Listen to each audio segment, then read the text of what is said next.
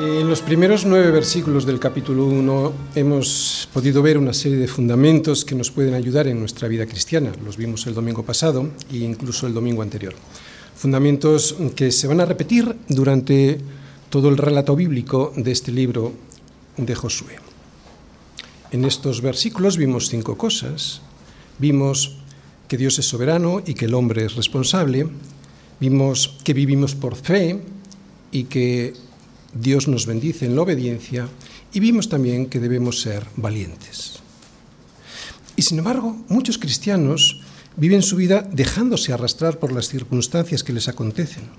Muchos no encuentran el propósito que Dios tiene para sus vidas porque no han entendido lo que Dios nos enseña por todo el libro de Josué y en realidad por toda la Biblia, que Él es soberano.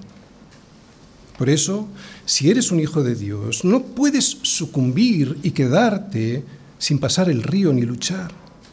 O que si te animas a pasar, te dejes arrastrar por el Jordán de la corriente de este siglo y termines ahogado en el fondo, cuando resulta que Dios, que es soberano y todopoderoso, te ha prometido la victoria al otro lado. La victoria sobre una tierra que, aunque de momento es como una sombra del descanso eterno que tendremos en la Nueva Jerusalén, la podemos poseer desde ahora mismo, aunque todavía tengamos que pelear con esos enemigos que Dios nos ha mandado expulsar de nuestra vida. Enemigos poderosos que se empeñan en no dejarnos disfrutar del descanso que hay en Cristo en la tierra prometida, ¿entendéis? En Cristo. Por eso, mira que te mando que estés atento y no te despistes en la predicación. Mira que te mando que te esfuerces y seas valientes. No temas ni desmayes. ¿Por qué? Porque ya ve, tu Dios estará contigo donde quiera que vayas. Es absurdo dejarse arrastrar por el río o luchar contra Dios, porque Dios, además de ser bueno, inmensamente bueno, es soberano, absolutamente soberano. Así que, ¿cómo te va a dejar tirado al otro lado después de haberte traído hasta aquí? ¿Cómo va a dejar que te hundas en la corriente de este mundo cuando Él dice que estará contigo? Pero esfuérzate y sé valiente. Ah, y prepárate para la guerra. Versículos Josué 1, del 10 al 18. Y Josué mandó a los oficiales del pueblo diciendo, Pasad por en medio del campamento y mandad al pueblo, diciendo, Preparaos comida, porque dentro de tres días pasaréis el Jordán para entrar a poseer la tierra que Yahvé vuestro Dios os da en posesión también habló Josué a los rubenitas y gaditas y a la media tribu de Manasés diciendo, acordaos de la palabra que Moisés, siervo de Yahvé, os mandó diciendo, Yahvé vuestro Dios os ha dado reposo y os ha dado esta tierra. Vuestras mujeres, vuestros niños y vuestros ganados quedarán en la tierra que Moisés os ha dado a este lado del Jordán. Mas, vosotros, todos los valientes y fuertes, pasaréis armados delante de vuestros hermanos y les ayudaréis, hasta tanto que Yahvé haya dado reposo a vuestros hermanos como a vosotros, y que ellos también posean la tierra que Yahvé vuestro Dios les da. Y después, después de haber pasado a luchar con ellos, volveréis vosotros a la tierra de vuestra herencia, la cual Moisés, siervo de Yahvé, os ha dado, a este lado del Jordán, hacia donde nace el sol, y entraréis en posesión de ella. Entonces respondieron a Josué diciendo, Nosotros haremos todas las cosas que nos has mandado e iremos a donde quiera que nos mandes. De la manera que obedecimos a Moisés en todas las cosas, así te obedeceremos a ti. Solamente que Yahvé tu Dios esté contigo como estuvo con Moisés. Cualquiera que fuere rebelde a tu mandamiento y no obedeciera a tus palabras en todas las cosas que le mandes, que muera. Solamente que te esfuerces y seas valiente.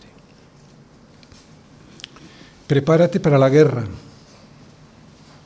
Las aguas del Jordán son profundas y peligrosas y en la tierra hay enemigos a los que derrotar. Josué 1, versículos del 10 al 18. Bien, el tema de hoy es aprender a prepararnos espiritualmente para poder resolver todos los problemas que nos vamos a encontrar en la vida. Primero al pasar al Jordán y después al enfrentarnos con los enemigos que se empeñan en permanecer en la tierra de descanso que el Señor nos ha dado como promesa. Una tierra que el Señor nos ha dado ya, aquí, como una sombra de la vida venidera. ¿Por qué tantos hermanos nuestros fracasan en la vida cristiana? Porque no están preparados para luchar. Porque cuando vienen los problemas les pillan desprevenidos. Esta es la cuestión que vamos a intentar resolver hoy a través de esta porción del libro de Josué. Vamos a ver la importancia de estar preparados y vamos a ver la importancia del liderazgo bíblico en esta labor de prepararnos y lo haremos a través, con la ayuda del siguiente esquema. Primera parte. Josué delega trabajo, versículo 10. Segunda parte. Josué recuerda, les recuerda las promesas de Dios. Lo vamos a ver en los versículos 11, 13 y 15. Tercera parte. Josué planifica y fortalece al pueblo. Versículo 11. Cuarta parte. Josué procura la unidad del pueblo. Versículos 12 al 15. Quinta parte. Josué recibe lealtad y respeto. Versículos 16 y 17. Y sexta parte. Josué recibe apoyo. Versículo 18. Primera parte. Josué delega trabajo. Y Josué mandó a los oficiales del pueblo diciendo, Josué mandó, nos dice el texto, Dios comisionó a Josué, ahora él traslada esa comisión de Dios al pueblo a través de los oficiales. Después de 40 años de peregrinación por el desierto, atravesar el Jordán era muy importante para Israel, muy importante para la fe de Israel. Dios le había hecho una promesa a Abraham, a Isaac, a Jacob y a sus descendientes, y ahora ellos, estos descendientes, estaban delante de esta promesa. Sin embargo, primero tenían que atravesar el Jordán y desde un punto de vista humano, cruzarlo era una tarea imposible en esa época del año en la que nos está hablando Josué, que era el tiempo de la siega, los márgenes del río estaban anegados y el caudal, por lo tanto, era profundo y ancho debido al deshielo del, del monte Hermón. Por tanto, este río en ese momento era muy peligroso para cruzar y en Josué lo podemos ver en el capítulo 3, ya llegaremos ahí, en el versículo 15 nos dice lo siguiente. Cuando los que llevaban el arca entraron en el Jordán, los pies de los sacerdotes que llevaban el arca fueron mojados a la orilla del agua, porque el Jordán suele desbordarse por todas sus orillas todo el tiempo de la siga. Fijaos, no habían entrado en el cauce del río y ya estaban con los pies mojados. Eso es lo que significa es que el río en ese momento era realmente peligroso. Así que todo eran problemas en este momento antes de empezar. Según el último censo que habían hecho, y que lo podemos ver en números 26-51, el número de hombres mayores de 20 años era de 601.730. Si a este más de medio millón le sumamos las mujeres, los menores y a toda la tribu de Leví, con los sacerdotes, sus mujeres y sus hijos, Pasar tal cantidad de personas por el río Jordán, que se calcula en unos 3 millones de personas, además del ganado y de los útiles de trabajo, era una empresa inimaginable. Pues precisamente por esto atravesar el Jordán era importante para la fe de Israel. Poder pasar y dejar definitivamente atrás la esclavitud y el desierto significaba que si podían pasar, era una señal de que Dios les daría la tierra prometida desde hacía tanto tiempo. Pero para lograrlo, y eso es lo que vamos a ver hoy, se tenían que preparar. Lo que vamos a ver es qué previsiones, qué prevenciones, qué precauciones tomó Josué para que el pueblo pudiese alcanzar el milagro que Dios ya tenía preparado para ellos desde la eternidad. Pero lo primero que tenemos que volver a ver y a recordar es que la soberanía de Dios no nos exime de nuestra responsabilidad, todo lo contrario, la soberanía de Dios actúa conjuntamente con la responsabilidad de su pueblo. Mira que te mando que te esfuerces y seas valiente, responsabilidad humana, no temas ni desmayes, porque ya ve tu Dios estará contigo donde quiera que vayas. Soberanía de Dios. Y la primera previsión que Josué toma antes de iniciar el paso del Jordán es, lo estamos viendo en este versículo, delegar trabajo, involucrar en la obra a los oficiales del pueblo. En un cuerpo hay muchos miembros, por eso la obra de Dios ha de realizarse en comandita, en grupo, todos los miembros de ese cuerpo y en las funciones que Dios tiene asignadas para cada uno de ellos. El Señor nos lo explicó, nos lo, vemos. Por ejemplo, el Señor llamó a los doce y comenzó a enviarlos de dos en dos. No los mandó solos. Es lo mismo que vemos por todo el libro de los Hechos en la obra evangelizadora, que no iban solos. Así que lo primero que aprendemos es que no podemos permitirnos el lujo de desaprovechar todas las fuerzas de la Iglesia.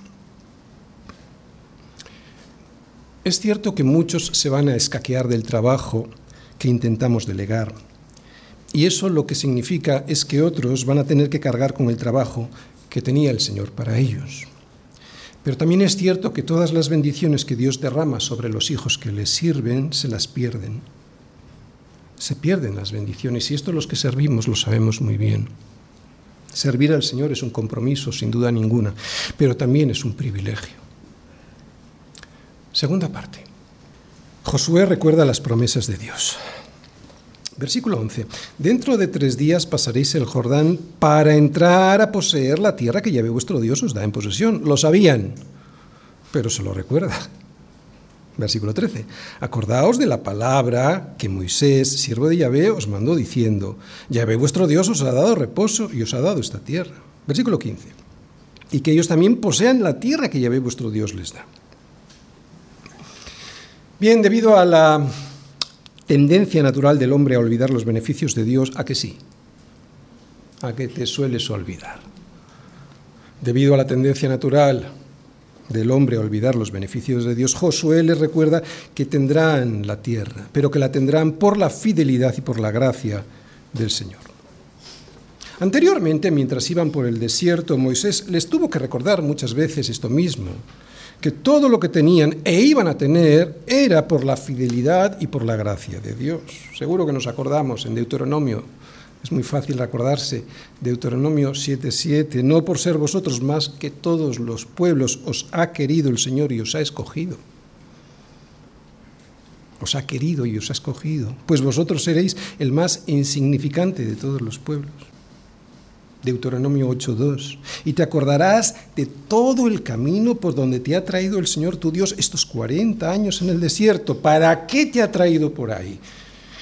Para afligirte, para probarte, para saber lo que había en tu corazón, si habías de guardar o no sus mandamientos.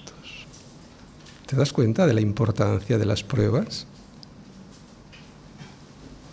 O cuando les dice lo que Dios hará en el momento en el que pasen a la tierra. Esto se lo dice antes, en Deuteronomio 9, 4 y 5. No pienses en tu corazón cuando el Señor tu Dios los haya echado de delante de ti, está hablando de los moradores de esa tierra. No pienses en tu corazón cuando el Señor tu Dios los haya echado de delante de ti, diciendo, por mi justicia me ha traído el Señor a poseer esta tierra.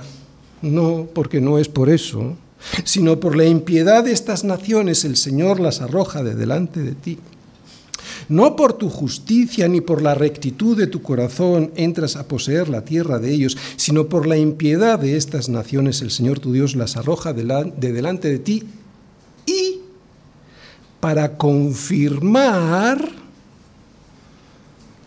que Él es Yahvé, el Dios del pacto, y para confirmar la palabra que el Señor juró a tus padres, Abraham, Isaac y Jacob.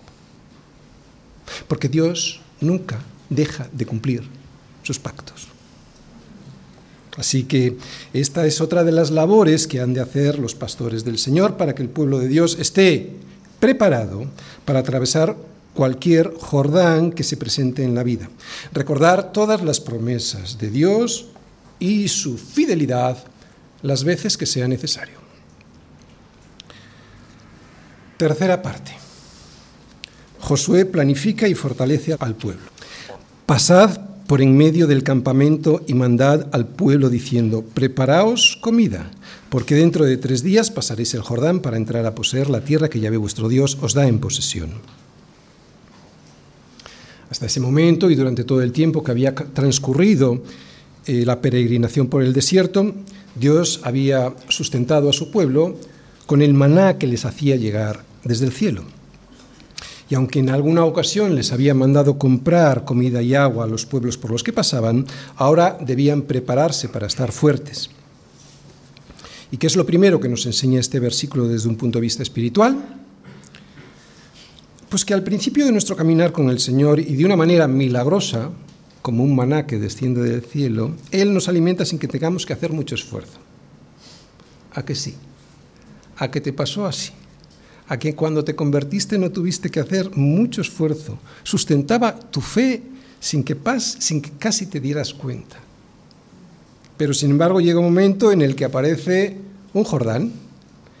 Y sabemos que después de ese Jordán nos vamos a encontrar con personas, familiares y amigos, que nos lo pondrán muy difícil para poder tomar posesión de la tierra que el Señor nos ha regalado tierra en la que queremos sembrarnos y poder crecer y en la que ellos no nos dejan. Pues bien, para estar fuertes y para poder superar todas estas luchas hay que alimentarse bien. Josué es lo que les dice. Y Josué nos dice que esta labor es urgente. Él les da tres días al pueblo para que hagan acopio de comida. Así que lo primero que nos enseña este pasaje es que debemos pasar de alimentarnos con leche a hacerlo con alimento sólido. Que el maná fue suficiente para ir caminando por el desierto, pero que resulta que ahora el Señor nos dice que debemos empezar a luchar. Y para eso tenemos que estar bien fuertes. Todo el pueblo debía hacerlo. Pasad por, por el medio del campamento y mandad al pueblo, les dice Josué a los oficiales. Así que esto es lo primero que tenemos que aprender. Que la iglesia es la comunión de hombres y mujeres que están bien alimentados por la palabra del Señor. La comunión de hombres y mujeres. Que de nada le vale a una iglesia que el pastor y los oficiales estén bien alimentados para estar fuertes en el Señor si el resto de los miembros no lo está. De nada le vale a esa iglesia.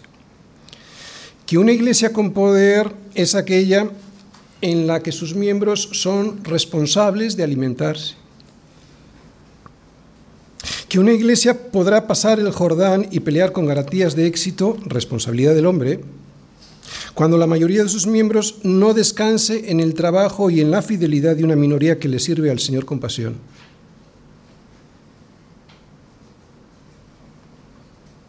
Tienes que alimentarte tú. No puedes ir siempre a las espaldas de aquellos que están más fuertes que es una vergüenza para estos miembros irresponsables que otros carguen con ellos, mientras al mismo tiempo los más fieles se están peleando contra el enemigo. Es una responsabilidad de todos. Y lo segundo que apreciamos en este pasaje es orden. Nuestro Dios es un Dios de orden. No se puede venir hoy a la iglesia y mañana ya veremos. No se puede llegar tarde a la iglesia sistemáticamente. No se puede usar el tiempo de la alabanza para acomodar nuestra llegada como mejor nos parezca. Eso sí, siempre buscando una buena excusa para disculparnos delante de los demás. Eso es desorden. Y el desorden es una absoluta vergüenza para los hijos de Dios. Josué planifica el paso del Jordán y es que en la obra del Señor el orden y la planificación son necesarios. Nada de lo que nos pida el Señor que hagamos, ni siquiera lo más simple, debemos hacerlo sin la preparación previa y sin orden. De hecho, en este pasaje vemos que Josué no deja nada a la improvisación, pues tú tampoco lo debes hacer. Dios Dios, si Dios, siendo Dios, planificó desde antes de la fundación del mundo tu salvación, con todos los detalles necesarios para llevarla a cabo con éxito. Si Cristo, siendo Dios mismo, no se despistó por el camino llegando tarde a la cruz, ¿quién eres tú para dejar al azar el cuidado de esa salvación? ¿Te das cuenta de lo que estoy diciendo? ¿Te das cuenta de lo que eso significa? Si se da en tu vida esto, ¿sabes lo que significa? Que no valoras tu salvación. Josué no se lanzó a la conquista de la promesa a pesar de que era segura. Soberanía de Dios sin prepararse personalmente para ello. Responsabilidad del hombre. Dios quiere que te involucres en tu salvación, no para que la consigas, que ya la tienes, sino para que sepas el valor que tiene lo que ya tienes. Costó mucho esa salvación. Así que prepárate para la guerra, mi hermano. Cuarta parte. Josué procura la unidad del pueblo y pide compromiso. También habló Josué a los rubenitas y gaditas y a la media tribu de Manasés diciendo, acordaos de la palabra que Moisés, siervo de Yahvé, os mandó diciendo, Yahvé vuestro Dios os ha dado reposo y os ha dado esta tierra. Vuestras mujeres, vuestros niños y vuestros ganados quedarán en la tierra que Moisés os ha dado a este lado del Jordán, mas vosotros, todos los valientes y fuertes, pasaréis armados delante de vuestros hermanos y les ayudaréis, hasta tanto que Yahvé haya dado reposo a vuestros hermanos como a vosotros y que ellos también posean la tierra que Yahvé vuestro Dios les da, y después volveréis vosotros a la tierra de vuestra herencia, la cual Moisés, siervo de Yahvé, os ha dado, a este lado del Jordán, hacia donde nace el sol, y entraréis en posesión de ella. Son impresionantes estos versículos porque nos demuestran la necesidad de la unidad, de estar todos juntos, de poder pasar todos juntos y en unidad al otro lado y pelear aunque esos que pasan con nosotros ya tienen su tan anhelada tierra de descanso. Para entender mejor este pasaje, en el que, como veis, Josué le dedica mucho espacio para defender la unidad del pueblo de Dios, hay que ir a números 32. Os recomiendo cuando lleguéis a casa leer el capítulo 32 de números entero, pero en resumen nos cuenta lo siguiente que cuando el pueblo, mientras iba por el desierto, pasaba por el oriente del Jordán, y las tribus de Rubén, Gad y media tribu de Manasés vieron que esas tierras por las que pasaban eran muy buenas para su ganado, le pidieron a Moisés que les asignaran esas tierras para quedarse allí. Moisés al escuchar esto se enfada y se enfada mucho porque intuye que esa petición puede esconder el deseo de no pasar a luchar junto a sus hermanos, lo que significaría la repetición de lo que podemos ver en números 13 y 14, donde el pueblo de Israel se revela contra Dios, lo que implicaría pues dividir a la nación y desanimarla. Por eso, y ante el riesgo de rebelión, Respondió Moisés a estos, a los hijos de Gad y a los hijos de Rubén, ¿irán vuestros hermanos a la guerra y vosotros os quedaréis aquí? ¿Y por qué desanimáis a los hijos de Israel para que no pasen a la tierra que les ha dado el Señor? ¿Os veis? La desunión trae desánimo. Y esto lo sabemos muy bien los pastores del Señor. Cuando vemos desunión, se nos viene el mundo encima. Había un riesgo muy grande para la unidad de Israel, pero sin embargo estas tribus reaccionaron correctamente. Ante la recriminación de Moisés, ellos le respondieron, nosotros nos armaremos e iremos con diligencia delante de los hijos de Israel hasta que los metamos en su lugar y no volveremos a nuestras casas hasta que los hijos de Israel posean cada uno su heredad. Y Moisés aceptó el compromiso. Es lo que estamos viendo en estos versículos del 12 al 15 del libro de Josué. El recordatorio de aquel compromiso hecho a Moisés y el cumplimiento de la promesa de que pasarían delante los primeros de los hijos de Israel en la pelea por la tierra prometida. Y me parece impresionante, impresionante el cumplimiento de su promesa. Me emociona ver que el pueblo de Dios puede ser uno en él, dejando aparte los intereses personales de quedarse, en este caso, en un lugar en el que ya estaban establecidos y bien asentados para luchar junto a sus hermanos y ayudarles a conseguir la promesa que ellos todavía no poseían. Implicaciones prácticas. La unidad del pueblo de Dios no es ningún lujo, es una necesidad imperiosa. Cuando un miembro del cuerpo va por su cuenta, haciendo como le viene en gana o sin entrar a pelear, el resto del cuerpo se desanima muchísimo. Y como os he dicho antes, los oficiales ya ni os cuento. Se nos viene el mundo encima. No hace falta nada más que ver la reacción de Moisés ante el anuncio de que querían quedarse al oriente del Jordán sin pasar a pelear con sus hermanos.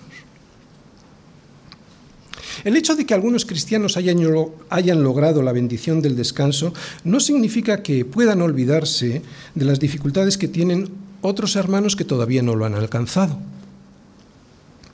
El Señor quiere que todos estemos juntos en la lucha para que todos lleguemos a disfrutar del, del reposo prometido por Él. ¿Os dais cuenta? Es un reposo seguro en la soberanía de Dios, pero quiere que pasemos a luchar por él, responsabilidad humana. No puede haber fidelidad sin unidad. ¿Lo habéis pensado? En un matrimonio se ve muy claro. En un cuerpo también. No puede haber fidelidad sin unidad. La unidad en el espíritu es crítica en cualquier iglesia local. Sin esta unidad, la guerra ya está perdida antes de empezarla. Además, tanto en números 32 como en el versículo 18 de Josué 1, vemos que el quebrantamiento de ese pacto que habían hecho llevaría aparejado el juicio de Dios. Y es que para Dios, la unidad, la unidad de su pueblo, bajo Josué o bajo Cristo es sagrada. Y esta unidad que Jesús nos pide a su pueblo exige una cosa, un compromiso de renuncia, que consiste en morir a nosotros mismos y a nuestros deseos por el bien del resto del cuerpo. Las dos tribus y media renunciaron a cuatro cosas. Primera, renunciaron durante el tiempo que duró la conquista a sus familias, esposas e hijos, estos se quedarían en la tierra de este lado del Jordán. Segundo, renunciaron a sus propiedades, ganados, tierras, casas. Tercero, renunciaron a la comodidad, a la comodidad de una vida ya establecida y próspera. Por otra, de desafíos y de luchas y de peligros en los combates. Se habían comprometido con Moisés a pasar los primeros, a ir a la vanguardia en la pelea. Y además, cuarto, renunciaron a sus intereses personales en la conquista. O sea, no tendrían parte en las posesiones arrebatadas a los enemigos. ¿Cuáles son las implicaciones prácticas para nosotros de poner en marcha la unidad, para poder conquistar y poseer día a día nuestra tierra de descanso que es Jesús? Pues nuestro comandante en jefe, que es Jesús, nos va a pedir lo mismo que el comandante jefe Josué les pidió a los suyos. Aunque aquí para nosotros la renuncia no va a ser temporal, sino que va a durar toda la vida mientras estemos aquí hasta que lleguemos con el Señor. ¿Y qué es? Primero, como ellos, renunciar a la familia. Lo voy a explicar bien. Si alguno viene a mí y no aborrece a su padre y madre, mujer e hijos, hermanos y hermanas, y aun también su propia vida, no puede ser mi discípulo.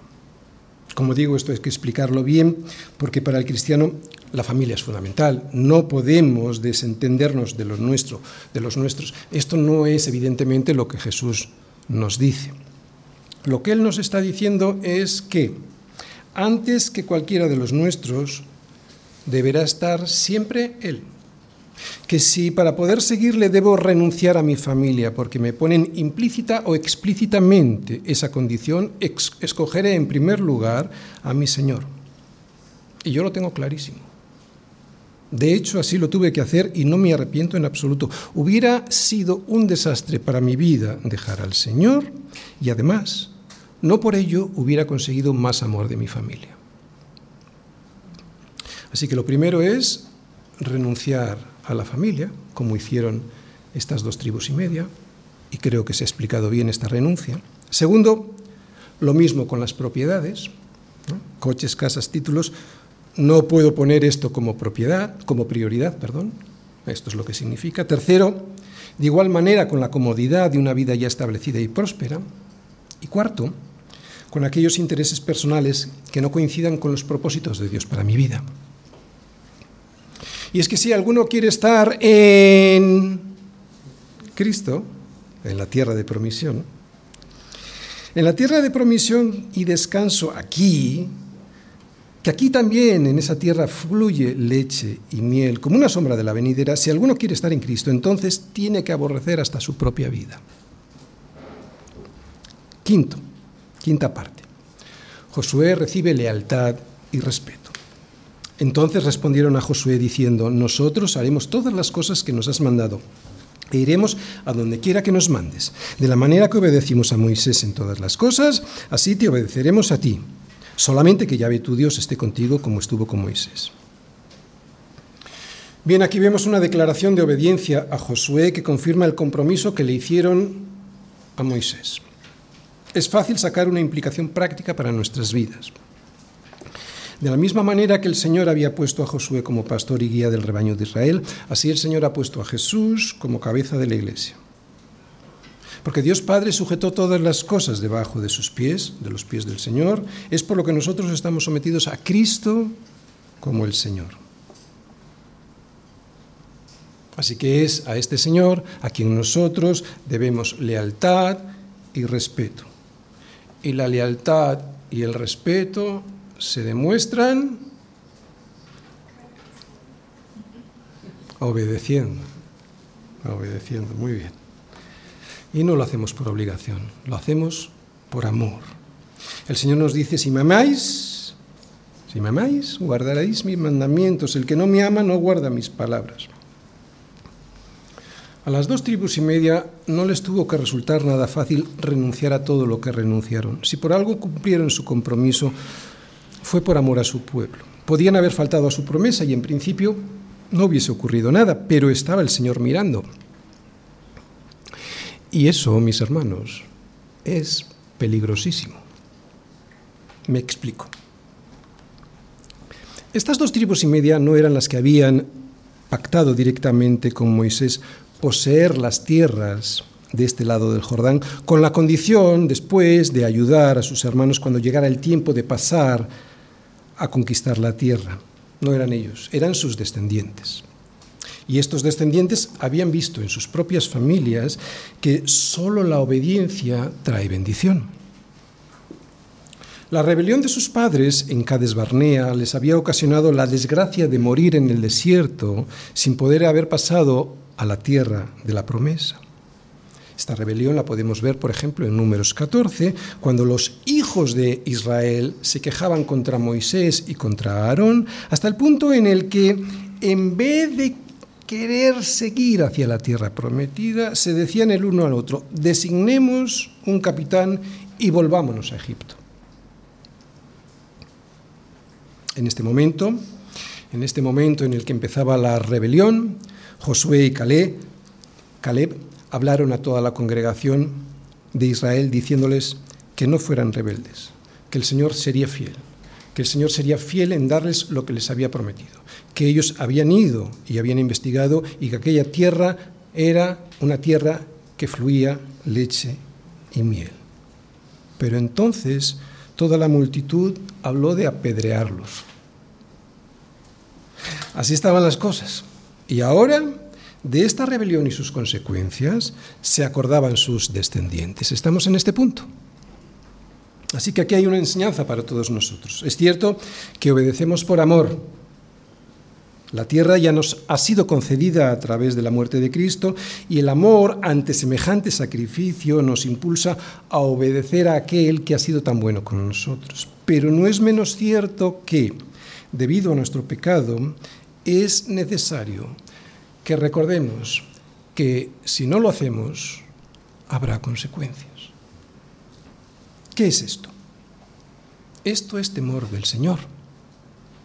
El temor del Señor no es tanto que temamos a Dios como temernos a nosotros mismos por las consecuencias que trae nuestra desobediencia.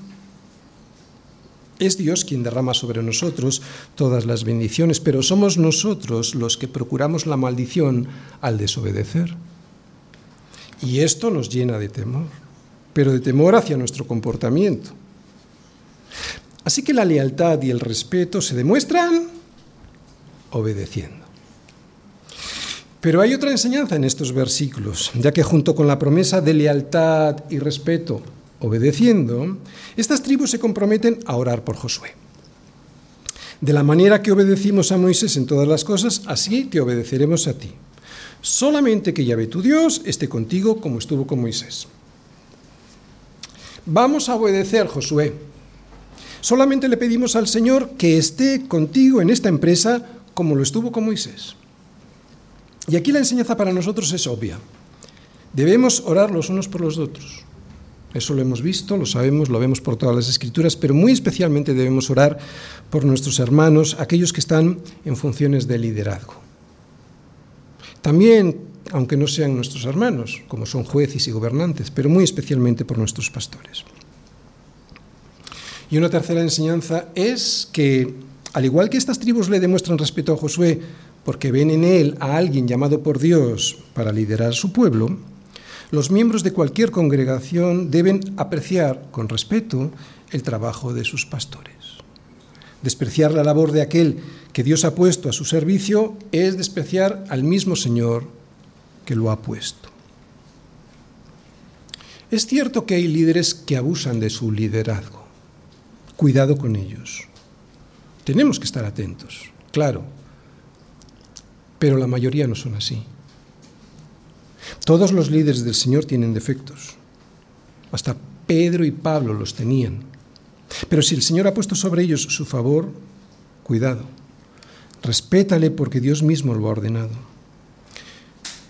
Y es muy sencillo de entender. Fíjate. Nadie nos obliga, nadie nos obliga a estar bajo el liderazgo de nadie. Y si lo hacemos es porque nosotros hemos decidido eso al pensar que eso es la voluntad de Dios para nosotros. Así que no andemos criticándoles.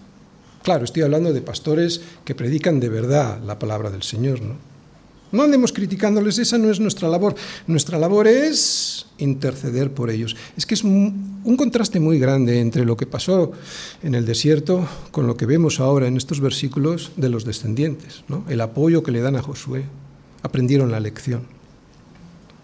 Digo que nuestra labor, como hemos visto en la anterior parte, es interceder por ellos, que bastante trabajo ya tienen para que les demos más, y lo que vemos aquí, respetarles.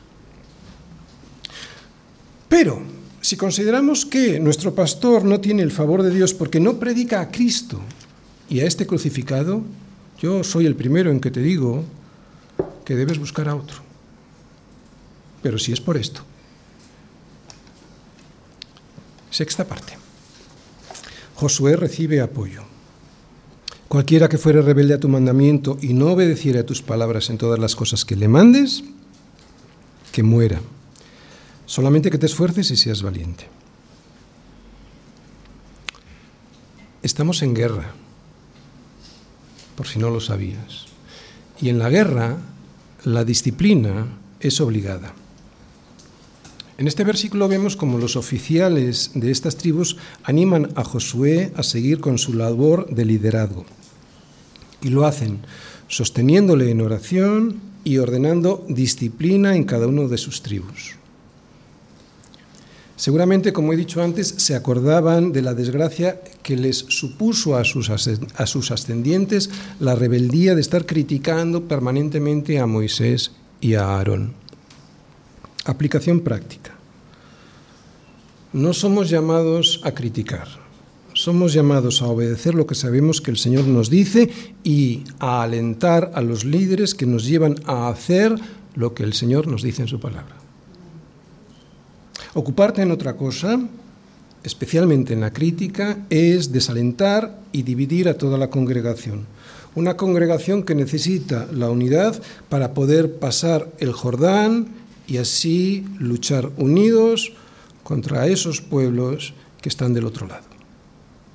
Criticar a otros que están haciendo el trabajo que no hago yo o que no he sido llamado a hacer es hacerle el juego a Satanás.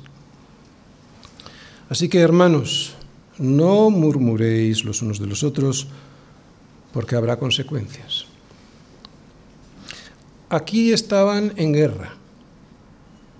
La disciplina consistía en la muerte. Nosotros, que también lo estamos, la disciplina consiste en lo que Pablo nos dice o les dijo a aquella iglesia en Corinto, aquella iglesia que estaba tan desordenada.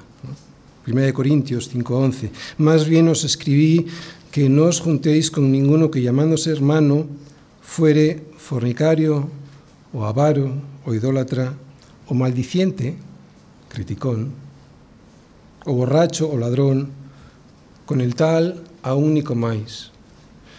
Fíjate, equipara al maldiciente, al que critica, con el ladrón, con el borracho, con el idólatra.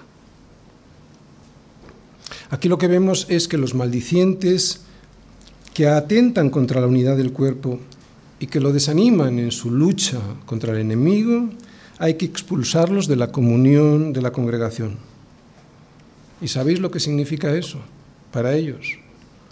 Lo mismo que en tiempos de Josué, la muerte porque ningún miembro que no esté insertado en el cuerpo podrá sobrevivir sin pudrirse. Tú corta una mano y aléjala del cuerpo y ya verás lo que tarda en pudrirse. Muerte. Termino. Nos preguntábamos al principio por qué tantos hermanos nuestros fracasan en la vida cristiana. Pues lo acabamos de ver en estos versículos del libro de Josué, porque no se han preparado para luchar. Por eso cuando les llegan los problemas les pillan desprevenidos. Y este texto nos enseña a superar las dificultades que nos vamos a ir encontrando por el camino hacia nuestra tierra de promisión. Josué se preocupa de preparar y de organizar al pueblo antes de cruzar el río y de pasar al otro lado. Y nosotros nos debemos preocupar también. Debemos estar preparados ante la corriente de un mundo con un cauce muy peligroso, que nos va a arrastrar con él si no estamos preparados. Pero no preparados en el momento en el que veas el río, preparados desde antes. Y también preparados contra unos enemigos que están ahí siempre, dispuestos a no dejarnos tomar posesión de la tierra del descanso que es nuestra tierra prometida, que es Cristo Jesús. ¿Cómo podemos enfrentar todos los problemas que aparecen en nuestra vida cristiana sin terminar en el fondo del Jordán o muertos en, el campo de batalla? ¿Cómo podemos enfrentar y vencer al pecado en problemas que aparecen en nuestra vida en forma de crisis de matrimonio, problemas con los hijos o con el trabajo o con la enfermedad o con las finanzas o con los amigos y familiares. ¿Cómo podemos tomar decisiones fundamentales en nuestra vida como son con quién nos casamos, con quién nos asociamos en el trabajo, qué vamos a estudiar, dónde vamos a vivir o en qué iglesia nos vamos a congregar? porque siempre vamos a estar enfrente de un río Jordán que vamos a tener que atravesar. Y si no lo hacemos con fe en las promesas del Señor y en su soberanía, preparándonos para la batalla, terminaremos muriendo ahogados en la corriente de este siglo. Pues en este libro Josué nos enseña a confiar en las promesas del Señor y en su soberanía, pero al mismo tiempo, y es lo que estamos viendo, se prepara para la guerra prepárate para la guerra, porque estás en una guerra. ¿Y cómo debes hacerlo? Primero, recuerda las promesas de Dios. Segundo, planifica la estrategia de defensa junto a Josué, que el enemigo no te pille desprevenido cuando de repente te surja un problema en casa o en el trabajo. Muchas veces intentamos solucionar los problemas cuando ya estamos en medio del río Jordán. Claro, pero no estamos fuertes porque no hemos comido, por ejemplo, no nos hemos preparado. ¿Entendéis lo que quiero decir? Prepara la estrategia desde antes de que venga el enemigo a atacarte. Tercero, prepárate una buena comida y sólida para estar fuerte. Cuarto, pelea en unidad, en unidad junto al resto de tus hermanos. Quinto, sé leal y respeta a Josué. Sexto, apóyale cuando sea necesario imponer disciplina. No podrás ir resolviendo los problemas a medida que van apareciendo si no estás preparado previamente. Necesitas una estrategia en tu vida cristiana basada en lo que Dios dice en su palabra, junto a tu iglesia y en unión con ella. Qué bueno es tener una iglesia con un Josué fiel al Señor y unos oficiales que nos animen y que nos preparen para cruzar el Jordán y estar preparados para la batalla. Nadie fuera del cuerpo lo logrará porque ese no es el plan de Dios para atravesar el Jordán y para poseer la promesa de la tierra. Hebreos 13:7. Acordaos de vuestros pastores que os hablaron de la palabra de Dios Considerad cuál ha sido el resultado de su conducta e imitad su fe. El Señor nos anima a imitar a personas que tienen fe, no tanto a poner nuestros ojos en ellos, como en su fe y en el resultado de su fe. Sin embargo, si tus ojos están puestos en los héroes de este mundo, esos héroes que aparecen por la televisión sobre todo y que se cuelan en tu mente sin que te des cuenta, entonces esos serán los que conformen tu forma de ser. Por eso, a la hora de cruzar el Jordán, tienes que tener la mente llena de la palabra de Dios. Y una de las cosas que nos dice la palabra de Dios es que no desistas, que no te rindas, que luches, que perseveres, que te esfuerces y que seas valiente, que no temas ni desmayes, porque el Señor tu Dios estará contigo donde quiera que vayas. Dios abrirá el Jordán, que no te quepa la menor duda. Pero tú prepárate y sé valiente. Y busca la comunión en unión con tus hermanos, porque ellos te pueden ayudar en caso de que estés a punto de ahogarte. Y también reconoce la fidelidad de tus pastores, apoyándoles y orando por ellos. Procura poner tu vista en su fe, una fe que tiene su vista puesta en Jesús y no en las cosas de este mundo. Amén.